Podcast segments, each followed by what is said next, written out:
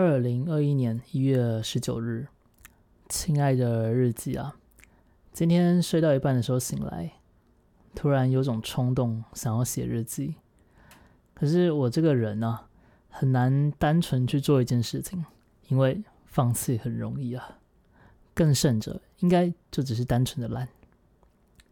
有时候晚上肚子饿，如果鱼仔不在，又没有要顺便去缴费或还书的话，我就干脆饿到上床睡觉，反正睡着就不饿了。所以，既然要写日记，那不如就把它录成音档，多一个产物吧。似乎有赚到的感觉。反正铺露自己内心的世界，这也早就习以为常了。我的脸皮厚。加上以前也写了好几年的小说，又当了好几年的 YouTuber，这两者其实都是把自己的心肝脾肺肾给挖出来让大家看看。当然是会有选择的，把自己其中一面揭露出来啊。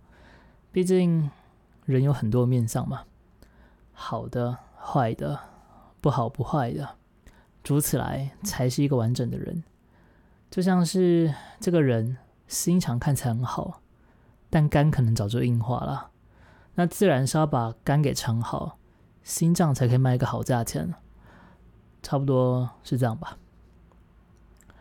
至于这个日记要写些什么，可能也是一些无聊事，长度大概也没有设定。不过对我来说无聊，对可以偷看日记的你来说，或许不是那么无趣吧。毕竟蜘蛛人拯救世界是家常便饭啊。而我们看他在那飞檐走壁的时候，都在想：哎，他什么时候会掉下来？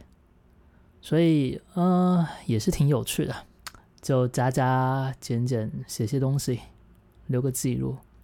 或许哪一天地球灭亡之后啊，这个日记的音档会残留在宇宙中的电波被外星人给捕获，借此得知啊，曾经有一个地球，里面住着无数的地球人，然后其中一个人类。喜欢看蜘蛛人摔下来。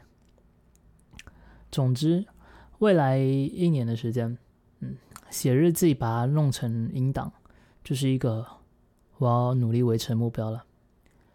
不过在那之前啊，先定个较短而且可以实现的目标好了。哎，那就是希望明天会继续写日记啊。